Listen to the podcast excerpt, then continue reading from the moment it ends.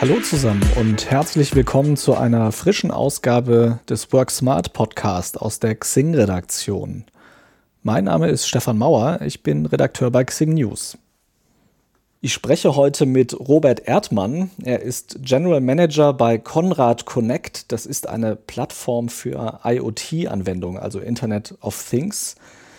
Und wir wollen ein wenig darüber sprechen, wie unser Büroalltag aussehen wird und vor allem auch die Dinge, die wir nutzen im Büro, die, die smarten Geräte, die wir benutzen nach der Corona-Pandemie, wenn wir denn dann irgendwann mal hoffentlich wieder zurückkehren dürfen ins Büro. Hallo Robert, schön, dass du heute Zeit für uns hast. Guten Morgen, Stefan, ich freue mich. Du als Experte für ja, Internet of Things, äh, verbundene Geräte etc., ich würde dich gerne als allererstes mal fragen, wir entdecken das ja gefühlt so langsam erst. Wann hast du das erste Mal ein Produkt oder eine Anwendung gehabt, die so richtig deine Begeisterung geweckt hat für dieses Internet of Things? Und wie hast du gemerkt, was das für einen großen Impact haben wird in, in Zukunft? Das ging sicher los mit, mit einzelnen Anwendungen. Ne? Also eine, eine Sonos äh, hatte ich mal am Anfang für Musikstreaming, ja, dass man irgendwie wegkommt von der, von der CD oder selbst der MP3. Dann haben wir ein Haus gebaut, da haben wir jede Menge Smart Home Technologie drin, äh, die aber auch nicht miteinander redet. Ja, also wir haben eine PV-Anlage und wir haben eine Wallbox, äh, die reden schon mal nicht miteinander. Und sonst äh, auch noch so ein paar Komponenten, Wärme, Wärmepumpen etc. Also ich bin grundsätzlich als, als Elektroingenieur recht, recht technikaffin und habe mir da immer wieder was angeschaut. Aber so als Nutzer wundere ich mich dann immer über die, die Gräben, die sich zwischen den Gerätewelten einzelner Hersteller auftun.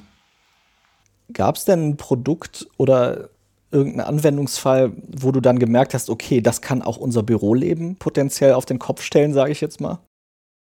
Auch da wieder, ich war ja auch in Konzernen unterwegs vor meiner Startup-Zeit, ähm, sind es wieder einzelne, einzelne Use Cases, die sich nie zu einem schönen Gesamtbild äh, zusammenfügen. Ja, also sozusagen die Smart Home Experience von zu Hause mal projiziert aufs Unternehmen. Worüber würde ich mich eigentlich freuen oder was erwartet so der, der junge Arbeitnehmer heutzutage, der vielleicht sein, sein Heim schon durchautomatisiert hat?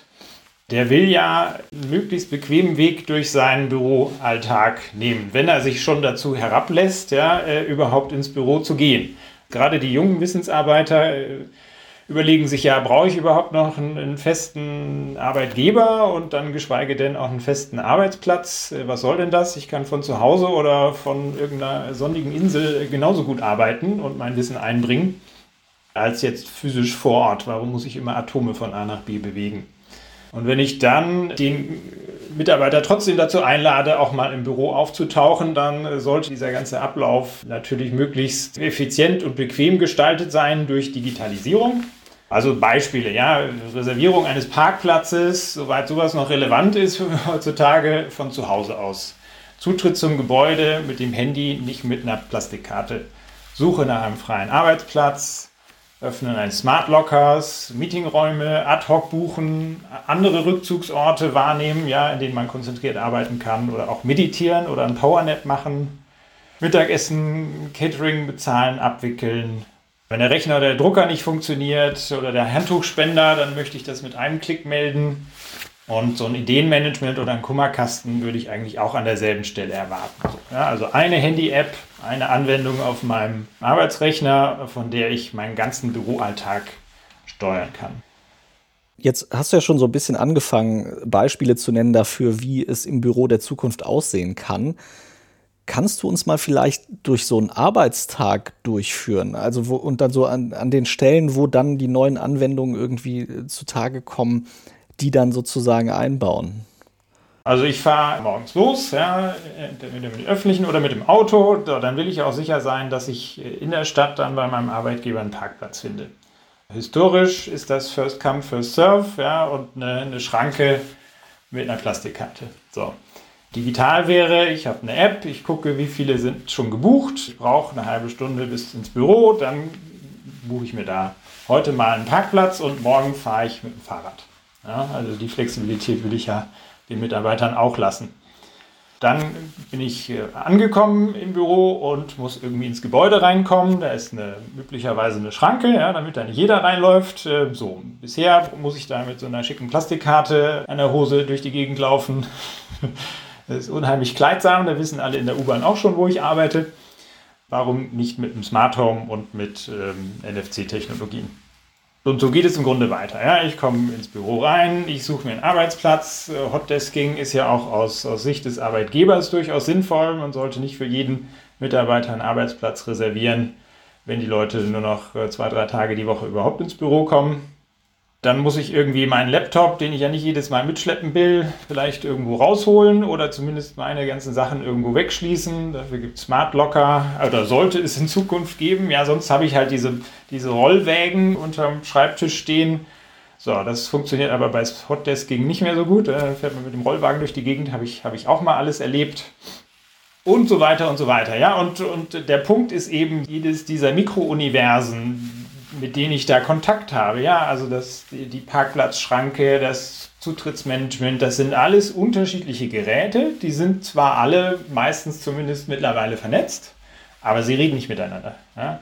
Sodass selbst aus Sicht des Facility Managers ich mich mit, mit 100 verschiedenen Geräteanbindungen oder Device Clouds auseinandersetzen muss und darauf irgendwie versuche, eine Applikation aufzubauen, die eben diesem, diesem Anspruch der jungen, wilden Digitalen gerecht wird, äh, ihren Arbeitstag möglichst bequem zu gestalten. Hat natürlich auch immer eine Kostenkomponente, ne? aber wir können uns ja heute mal auf die, die Bequemlichkeit fokussieren. Jetzt redest du ja so schon, sage ich mal, über Büros oder Büroorte, an denen schon eine gewisse ja eine gewisse Hardware vorhanden ist, sage ich mal. Ich stelle mir jetzt mal so ein bisschen klischeehaft Büro in der Behörde vor. Ne? Das riecht ein bisschen nach kaltem Kaffee, wenn ich reinkomme. Die Teppiche sind so ockerfarben, wahrscheinlich im Laufe der Jahrzehnte ein bisschen nachgedunkelt.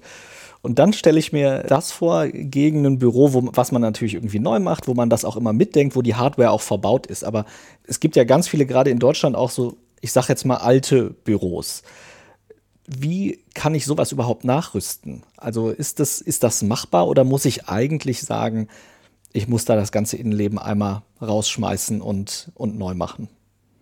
Genau, also der Facility Manager, wie du, wie du sagst, Stefan, der wird sich ja meistens mit einem Bestandsgebäude auseinandersetzen müssen, äh, wenn er den Auftrag übernimmt und äh, kann nicht beim Neubau mitgestalten. Entweder hat er dann schon eine installierte Basis an Geräten. Ja, ich will gar nicht so weit gehen, dass es gar keine gibt, aber selbst wenn es schon eine gibt, ist die auch wieder heterogen und er muss irgendwie damit in Kontakt treten. Wenn es noch gar keine gibt, genau, dann kann man sagen, ich baue das alles neu rein. Dafür will aber meistens weder der Auftraggeber noch der Facility Manager bezahlen. Ein Ansatz wäre, und das ist auch der, den wir bei Conrad Connect natürlich äh, betreiben, dass man einfach statt, statt professioneller Hardware von den den großen Herstellern für Tausende von Euro, dass man einfach Consumer-Hardware nimmt, ja, so NetAtmo-Geräte, die Luftqualität messen oder irgendwelche ganz, ganz einfachen Lichtschranken, ähm, die man bei seinem, dem Elektronikhändler seines Vertrauens bestellt und die auf die einzelnen Use Cases äh, projiziert und das dann über eine App verfügbar macht. Jetzt hattest du im Vorgespräch ja, du, also hast ja eben schon erzählt, Schranke, Gebäudezutritt und so, das wird dann oder das kann auch in einem äh, System gesteuert werden und auch mit Voranmeldung und so. Du hattest ja im Vorgespräch noch einige andere Dinge erwähnt, zum Beispiel, dass die Geräte dafür sorgen, dass das Licht und vielleicht sogar der Geruch und die, die Luft am Arbeitsplatz dem, was man gerade tut, angepasst sind. Kannst du das ein bisschen genauer erläutern noch, wie, wie sowas funktionieren kann? Weil das erscheint mir mit so das Futuristischste an dem, was ich, äh, was ich in den ganzen Sachen gehört habe. Also affine Kunden äh, kennen das vielleicht aus ihrem Privatleben, dass man sich da jetzt sehr schick geschaltete Geräte äh, von diversen Herstellern ins Haus stellen kann, wenn man das zu Hause machen möchte, ne? die eben CO2-Konzentration messen und einem sagen mit einem Alarm, dass man jetzt das Fenster öffnen soll, was natürlich in Covid-Zeiten auch sehr, sehr relevant ist für den Arbeitsplatz oder die Temperatur oder die Luftfeuchtigkeit oder die dann vielleicht sogar aktiv beeinflussen mit einem Luft-B- oder Entfeuchter. So, und diese ganzen Geräte, ja, nicht nur die Anwendungen, sondern auch die Geräte, die kann man ja durchaus auch ins Büro stellen, weil wenn man es professionell nachrüsten würde, dann müsste man das ganze Ding aufreißen. So. Wenn ich die, einfach die Sensorik aus dem Konsumentenleben ins Büro stelle, und da haben wir einige Kunden, die stellen halt einfach 100 von diesen CO2-Messgeräten dann in die verschiedenen Büros und äh, haben das in einem Dashboard aufrufbar und äh, damit haben sie eine professionelle Luftqualitätsüberwachung äh, installiert, ohne jetzt dafür äh, das Gebäude äh, renovieren zu müssen oder riesig zu investieren. Ich stelle mir bei diesen Dingen, die du jetzt erzählst, also individualisierter Arbeitsplatz, Erkennung übers Handy, vielleicht auch eine biometrische Erkennung, wenn ich ins Gebäude rein tue, stelle ich mir gerade in Deutschland auch vor, dass es da einige Leute gibt, die sehr viele Datenschutzbedenken haben werden. Was antwortest du diesen Leuten? Ich kenne das aus meinem bisherigen beruflichen Werdegang in der Tat so, dass äh, diese Applikation, wenn man die dann aufbaut, ja, jetzt mal ganz losgelöst von, den, von der Technologie, die dahinter liegt oder der Sensorik, dass man die, wenn es einen Betriebsrat gibt, auch mit dem Betriebsrat zusammen entwickelt, genau vor dem Hintergrund dieser Bedenken. Natürlich insbesondere bei, bei größeren Unternehmen äh, der Fall und sicher auch notwendig. Nichtsdestoweniger gibt es auch hier Technologien, insbesondere wenn wir über Kameras reden, die sind da sicher am sensibelsten. Ja, Kamera und GPS-Ortung, so als, als die Extreme. Gibt es Technologien zu, zu anonymisieren, zu aggregieren auf das Level an Informationen, was man eigentlich nur für die Applikation braucht und nicht es dahin ausufern zu lassen, dass man Leute filmt ja, oder Leute persönlich trackt. Da gibt es auch diverse Startups, äh, auch in Berlin, ja, die sich um einzelne Use Cases äh, kümmern. Also die äh, Unerkenntlichmachung äh, von äh, Gesichtern in so einem Videostream. Bei GPS kann man das auch so aggregieren. Ähm, ich muss den, die Person ja nicht tracken, um ihr einen, einen Parkplatz zur Verfügung zu stellen. Ja. Denkst du, das könnte ein Wettbewerbsvorteil sein für Unternehmen aus Deutschland oder der EU, dass sie eben sagen, wir bieten diese Applikationen an, die es ja durchaus auch sicherlich von vielen anderen Anbietern gibt, aber wir garantieren euch halt ein höheres Level an Datenschutz? Also auf jeden Fall ein Wettbewerbsvorteil oder sogar ein Hygienefaktor, ohne den man nicht mehr mitspielen darf. Wenn ich mir so die Beispiele anschaue, die, über die wir jetzt auch gerade gesprochen haben, das wird dann ja sicherlich dann irgendwann auch so weit sein, dass ich mir individuell wirklich meinen Arbeitsplatz so einstellen kann, dass ich mir also sage, ich habe vielleicht gern die und die Temperatur, ich habe gern äh, frische Luft oder ich mag das nicht so, wenn das Fenster so oft offen ist oder was auch immer. Wird das auch so eine Art selbstlernendes System dann sein, was sozusagen meine Präferenzen erkennt oder ist das schon was, was ich dann individuell immer noch einstellen kann, soll, muss. Technisch äh, das zu lernen ist nicht so schwierig, ne? aber da redest du natürlich auch wieder von Profilerstellung und das ist ja dann sehr kunden- oder nutzerspezifisch, weil es ja keinen Sinn macht, das irgendwie zu aggregieren. Wenn man das aber sauber abbildet, dass das nur in deiner Handy-App hinterlegt ist, sodass da niemand anders drankommt, kann man das durchaus auch automatisieren.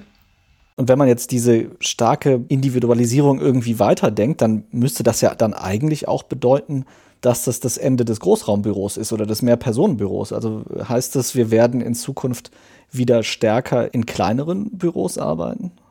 Oh, das kann man in, in beide Richtungen weiterdenken. Ne? Also wenn ich sage, warum gehen die Leute eigentlich jetzt noch ins Büro? nach dem Lockdown und wenn sie dann endlich wieder dürfen, dann äh, kristallisiert sich ja schon heraus, dass da insbesondere das, das Kommunikationsbedürfnis und der Austausch zwischen den Mitarbeitern im Fokus steht, weil das am Einzelplatz irgendwas äh, konzentriert erarbeiten kann man auch zu Hause machen. Insofern sehe ich da durchaus weiterhin das Bestehen des Großraumbüros. Insbesondere gibt es da ja auch äh, diverse Methoden und Möblierungen, die das so gestalten, dass das äh, nicht, äh, nicht störend ist und dass man seinen Arbeitsplatz auch entsprechend individualisieren kann. Vielleicht nicht unbedingt jetzt die Temperatur oder die, den Luftstrom, wie du es beschrieben hast, aber sonst in, in großem Maße Beleuchtung vielleicht. Gibt es auch sehr spannende Konzepte von, von Büroleuchtenherstellern. Wie weit würdest du sagen, so generell sind wir, was diese Entwicklung angeht in Deutschland? Also einmal technologisch von, der, von dem Potenzial, wie wir es bauen könnten, aber auch in den Köpfen, weil ich habe das Gefühl, vieles, über das wir hier reden, ist etwas, dem sowohl die Leute, die verantwortlich sind für die Büros, skeptisch begegnen, weil es ja doch relativ viele Neuerungen bedeutet, als auch könnte ich mir vorstellen, dass es auch viele Menschen gibt, die dann in den Büros arbeiten sollen, die sagen, was soll denn dieser ganze neumodische Kram? Das ist sicher auch ein bisschen eine Generationenfrage. Ne? Also ich sprach vorhin von dem etwas jüngeren Wissensarbeiter. Die werden sich sicher daran orientieren, was große kalifornische Firmen so an den Tag legen und was man da damit bekommt an schicken, bunten, äh, meistens tatsächlich Großraumbüros. Die kommen mit diesem Anspruch zu ihrem deutschen Arbeitgeber und wollen da mindestens Ähnliches vorfinden. Und alle anderen, die da so ein bisschen zwangsbeglückt werden, äh, so zumindest meine Erfahrung, gewöhnen sich da relativ schnell dran und können sich dann auch mit den Vorteilen dieser teilautomatisierten Umgebung zunehmend anfreunden. Ja, weil am Ende die Use Cases sind ja dieselben. Man hat sich halt über Jahre daran gewöhnt, dass man das irgendwie so handhabt und dann hat man seine Plastikkarte und dann hat man seinen festen Arbeitsplatz und das ist natürlich auch, auch irgendwie bequem. Umgewöhnen ist dann erstmal unbequem, aber so in Summe ähm, gibt es halt auch viele Vorteile, ja, dass man sich schnell mal zurückziehen kann, dass man auch von zu Hause arbeiten kann eben, ja, das haben jetzt auch viele gelernt, dass das äh, zumindest teilweise eine gute Variante ist, um seine Arbeitskraft einzubringen. Auf jeden Fall gibt es da noch äh, gewaltige Lücken in den Köpfen der, der Anbieter sozusagen technologisch, äh, wie gesagt, ja, wenn man, man kann die Gebäude natürlich nicht alle renovieren, aber man kommt mit Konsumerelektronik und Sensorik auch schon, schon relativ weit. Und so eine Applikation dann aufzubauen, so eine Handy-App und dazu noch eine, eine, eine Browser-Applikation, die diese Digitalisierung des, des Arbeitstages übernimmt, äh, das ist jetzt kein Rocket Science. Ja. Und dass man sich im Hintergrund mit einem heterogenen Ökosystem von Geräten auseinandersetzt. Deswegen reden wir heute darüber. Ja, das, äh, da helfen wir natürlich dann auch gern.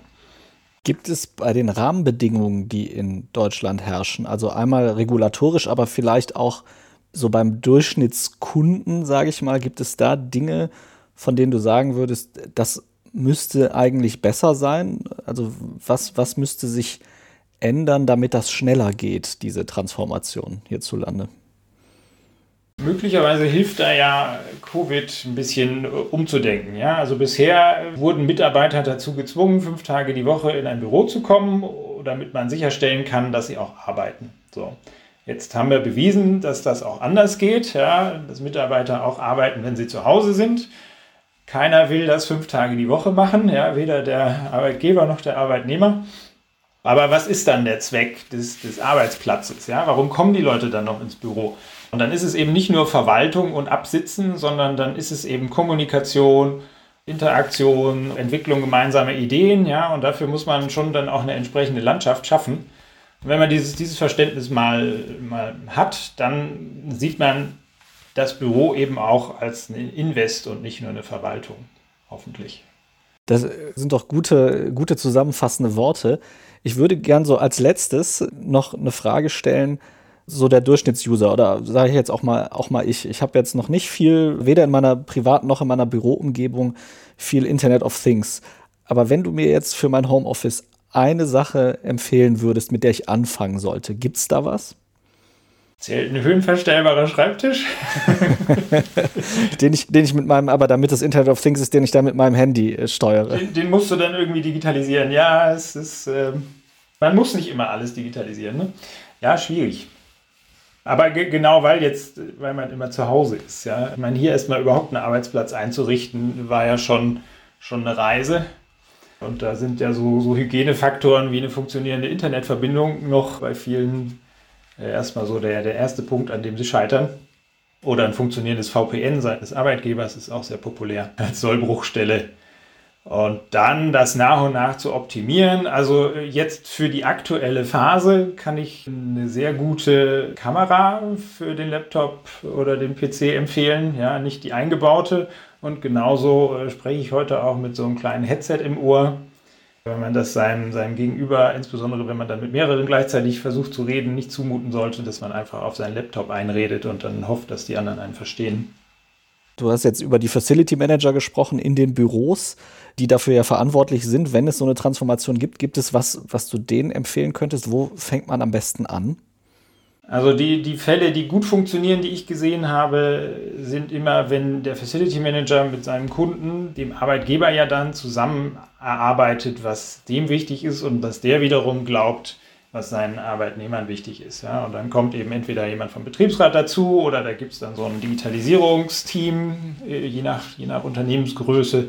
So, und dann entwickelt man genau solche Use Cases, wie ich sie vorhin beschrieben habe, eben die für dieses spezielle Unternehmen relevant sind und äh, hangelt sich an denen lang. Ja? Und dann sucht man sich erstmal ein paar aus baut einen, einen, Minimum Viable Product, ja, also ganz agil, erstmal einen Beweis, dass das überhaupt funktioniert und dann stellt man das mal ins Feld und dann guckt man, wie die Leute darauf reagieren und baut es dann nach und nach aus. Nicht so ein Big Bang, wo dann alle hinterher sagen, Gottes Willen, das wollte keiner und hier Datenschutz habt ihr auch vergessen, sondern in, in kleinen Schritten relevante Use Cases identifizieren und, und umsetzen und dann iterieren. In kleinen Schritten, das ist doch ein gutes Schlusswort.